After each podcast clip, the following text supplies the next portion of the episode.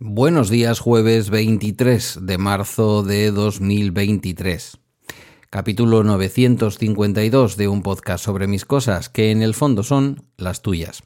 Y hoy quiero hablarte pausado, despacio, en un episodio en el que voy a abordar de una manera un poco mm, tangencial, o quizás no, o quizás considere que me meto directamente en el meollo del asunto una cuestión que considero que puede considerarse política, valga la redundancia. Bueno, hemos vivido todo el asunto de la, de la moción de censura, estamos todavía mm, terminando de digerir toda esta, todo este teatrillo del que, por cierto, hoy doy una visión particular, sin analizar lo ocurrido, sin analizar los discursos y sin analizar para nada eh, aquello de lo que se ha estado hablando en el Parlamento, porque considero que es mera publicidad de Vox para hacerse valer ante el Partido Popular y por lo tanto no voy a entrar al asunto, pero en trending, en el trending de hoy, en el podcast trending de Emilcar FM, en el podcast informativo semanal, eh, quiero reflejar lo que es Vox y de dónde viene y cuál es su nivel de coherencia. Es un episodio, una participación muy, muy, muy cortita para lo que suelo yo ser. Creo que esta vez Javier Soler estará, estará contento con ello. Bueno, em, os lo digo y os lo suelo recordar los jueves, que tenéis trending ahí para escuchar mi participación, pero es que hoy tiene coherencia escuchar lo que digo allí y escuchar lo que digo aquí. Mirad, mm, eh, especialmente a quienes me escucháis, que sois muchos, no pocos, que no tenéis para nada la ideología o el pozo ideológico que yo puedo tener, que viene de la socialdemocracia, que sin ninguna duda se encuentra cómodo en el marxismo, no tanto en el comunismo, sino en el marxismo, en las cosas que decía Carlos Marx, que no son solo comunistas, o que no son específicamente comunistas, sino que eso vino luego después.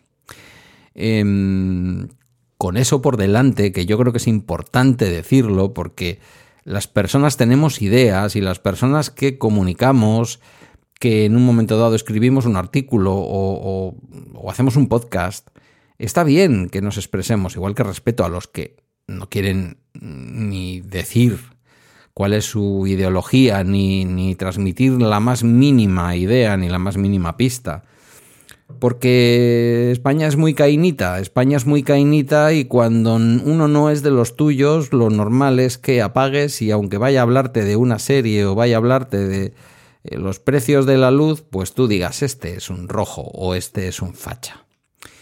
Em, entonces, hoy me dirijo especialmente a esa parte de la audiencia de Bala Extra que existe y de la que me siento muy orgulloso, que tiene una ideología conservadora que tiene una ideología conservadora, que se siente tranquila y cómoda en el capitalismo, que no le gustan las cosas que hace este gobierno, que piensa de otra manera, y a mí me parece muy bien. Me parece muy bien porque me parece que es un principio de la democracia liberal. Otra cosa es lo que yo ya piense a estas alturas de la democracia liberal, pero como digo siempre, las alternativas que conocemos a la democracia liberal no digo las teóricas, digo las reales, salvo ciertos periodos de la Segunda República, y no estoy ahora hablando de, en sí del gobierno oficial de la Segunda República, sino de las revoluciones em, libertarias habidas durante la propia República y reprimidas en buena medida también por la propia República, excepto ese tiempo tan cortito, tan breve, tan emocionante de la historia de España que creedme que fuera de España se estudia como un tiempo muy peculiar. salvo ese tiempo, creo que eh, yo no, he encontrado una alternativa a la democracia liberal que no sea peor que la democracia liberal. Quiero decir, yo no quiero vivir en, en una dictadura socialista o cosa por el estilo, si es lo que alguien piensa. Partiendo de ese principio que compartimos de la libertad, de la libertad de expresión, de la libertad de pensamiento, de la libertad de movimiento. Mm, digo, me dirijo especialmente hoy a quienes no pensáis como yo para haceros ver que, bueno, para haceros ver, para expresaros mi opinión de una manera prudente, pero, pero sólida, de que mm, se nos está yendo esto de las manos, se nos está yendo mucho, mucho de las manos. Y ahora no voy a hablar de lo que hace el gobierno, que no todo lo que hace está bien, sino que voy a hablar fundamentalmente de la manera de hacer oposición y de hacia dónde puede llevarnos esto. Eh, o el Partido Popular consigue salvarse del populismo libertariano, o tenemos un problema muy grave en España. El problema grave que todo el mundo señala en Vox a mí me parece que es algo temporal, que va a quedar seguramente durante mucho tiempo. No quiere decirse que esto mañana se va a acabar y Vox no va a existir. Simplemente digo que España no es un país, o no al menos como nación, sí determinadas zonas, sí determinados municipios, pero no de manera general. Yo no creo que vayamos a encontrarnos como, como ocurre en Francia con eh, grandes zonas del país en donde eh, el voto mayoritario sea un voto a la ultraderecha sin pensar lo que fue la dictadura franquista en España y sin pensar cuáles son las ideas que se expresan. Dicho lo cual es evidente que en algunas zonas de España lo que sí podemos encontrarnos, como está pasando en Castilla y León, es al bicho metido dentro del gobierno, porque en este caso el Partido Popular necesita eh, su mayoría, ¿vale? Necesita su mayoría. Si me preguntáis a mí, y aunque os pueda parecer raro, yo prefiero una mayoría absoluta del Partido Popular que una mayoría simple del Partido Popular que se apoye metiendo en el gobierno o aceptando una buena parte de su ideología las propuestas de Vox. Porque las propuestas de Vox dan miedo. Pero hoy quería hablar, insisto, de la forma y de aquello con lo que se hace oposición. Mirad, lo que hace el gobierno de España para quienes no piensan como piensan los partidos que están tirando del gobierno de España y aquellos que les apoyan, como Esquerra Republicana, como el PNV o como incluso EH Bildu, eh, tiene muchos flancos para ser criticado, ¿vale? Claro, hay algunas cosas que no. Es decir, eh, cuando haces las cosas bien con el tema de la energía y Europa te lo aplaude y las familias, lo digo no por ideología, sino porque lo veo la cantidad de devoluciones que se han producido el año pasado de ayudas que hemos dado para energía porque las familias no han podido justificar un gasto energético suficiente eh, respecto a la ayuda que recibieron, en nuestro caso, por ejemplo, a través de las ayudas de emergencia social que el ayuntamiento tramita y que entre el ayuntamiento y el gobierno vasco financian. Hay medidas que son objetivamente buenas, las haga Feijó, las haga Sánchez o las haga el Papa de Roma. Sin embargo, lo que, eh, lo que quiero decir es que seguro que hay muchas otras cosas de las que hay que hablar cuando eh, se hace oposición. Que alguien del Partido Socialista en Canarias se ha corrompido y ha montado un escandalazo, me parece muy bien que se lleve al Parlamento, que se hable de ello, etc. Pudiéramos caer en la hipocresía de que quienes han sido corruptos y no han hecho lo suficiente, critiquen la corrupción de los demás, pero esto pasa en los dos sentidos, ¿vale? Por lo tanto, mirad, eso ya no me asusta tanto. Me asusta mucho más cuando se enarbolan discursos de que España se rompe, de que España se desmorona, de traición a la patria, de filoetarras y este tipo de cosas. Aquí es donde yo creo que los partidos que, que tienen filosofía de gobierno, que tienen la posibilidad de alcanzar el gobierno, nunca jamás deberían entrar. Y nunca jamás deberían entrar porque después queda la tierra quemada.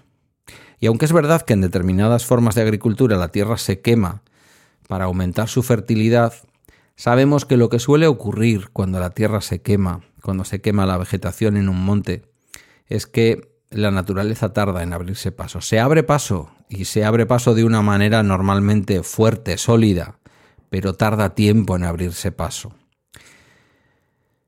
Mm, quizás es mi ideología que me nubla la vista y el pensamiento. Me da la sensación de que la izquierda, que también ha sabido ser muy ácida, me acuerdo de aquellos años en que Alfonso Guerra llamaba de todo a Adolfo Suárez, la izquierda, que también ha sabido ser muy ácida, tiene como algunos límites. No sé por qué, pero me da la sensación de que la mayor parte del tiempo tiene límites. Luego habrá cafres como en todas partes, oiga usted. Pero el discurso de un partido, el discurso general, si deriva en quitar legitimidad al que está enfrente, en decirle al que está enfrente que es un gobierno golpista, que es un gobierno ilegítimo, que es un gobierno que está desmoronando España, que está mm, cosas que llevan diciéndose cinco años y que no han pasado, a la vista está. Cataluña iba a ser no sé qué, se estaba entregando Cataluña al secesionismo, España se rompía, pero España no se rompe. España está menos rota que cuando el gobierno actual llegó al poder. Esta es una realidad objetiva, que, insisto, me lo podéis debatir porque claro, ¿quién soy yo y qué voy a decir? Pero es la realidad.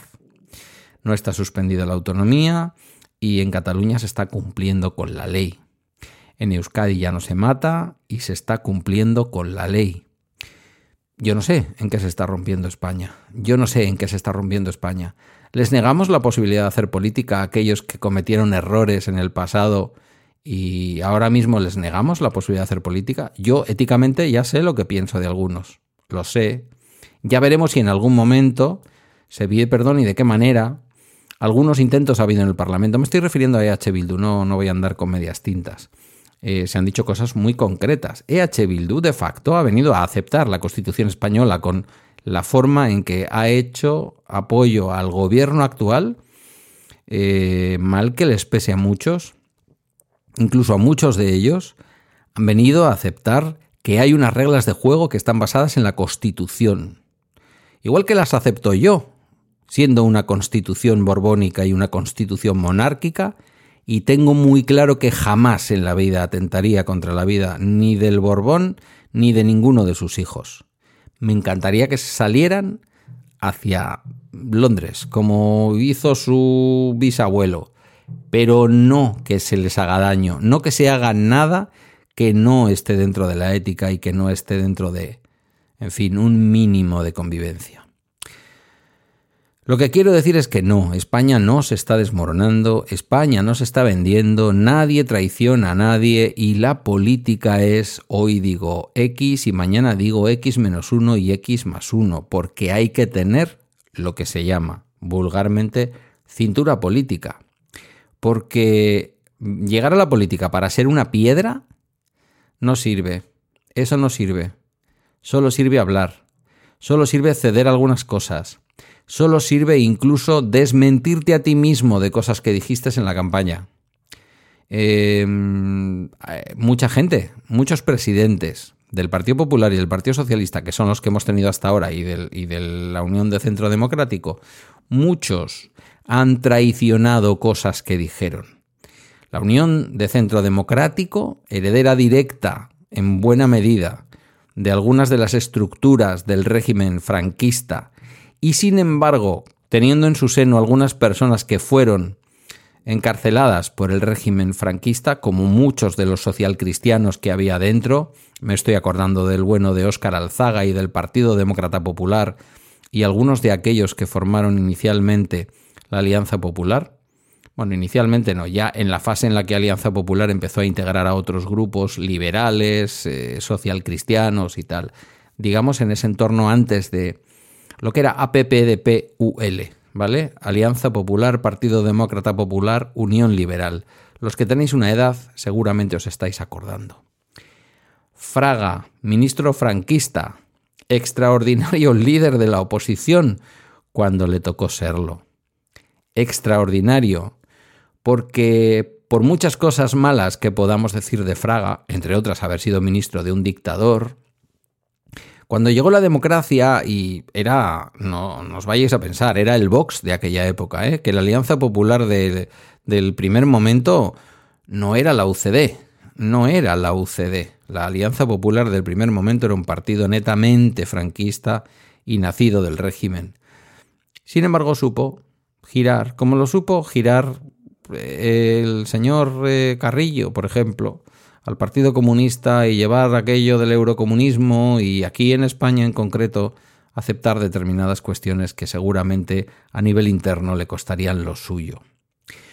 o cedemos todos y reconocemos al contrario y a sus ideas como ideas aceptables y como ideas que vamos a combatir políticamente, pero no con la crueldad de desearle al otro la desaparición, y aquí hago un inciso, excepto a Vox, en donde considero que sus ideas y sus maneras y sus formas y sus palabras son absolutamente execrables, si no hacemos eso, si no hacemos eso y nos aceptamos, eh, gobierne quien gobierne, estamos, me vais a perdonar la expresión, estamos muy jodidos, muy jodidos.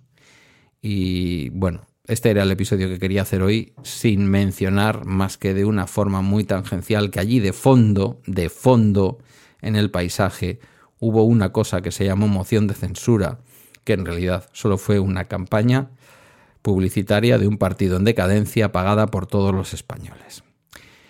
Hasta aquí el Bala Extra de hoy. Agradezco tus comentarios o mensajes hoy más que nunca en la comunidad de Telegram y a través de balaextra.com donde están mis redes y mis medios de contacto. Mañana es episodio especial con Fede Andrade con motivo del eh, Día Internacional del Autismo que se celebra el 2 de abril. Vamos a hablar mm, Fede y yo sobre ello de una manera muy especial y ya veréis por qué de una manera muy, muy especial eh, en un día para celebrar o para conmemorar un día que viene muy prontito y que me gustaría que todos y todas pudiéramos eh, tener en cuenta ese 2 de abril, Día Internacional o Día Mundial del Autismo. Gracias por tu escucha y justamente hasta mañana en esa charla con Fede Andrade desde México.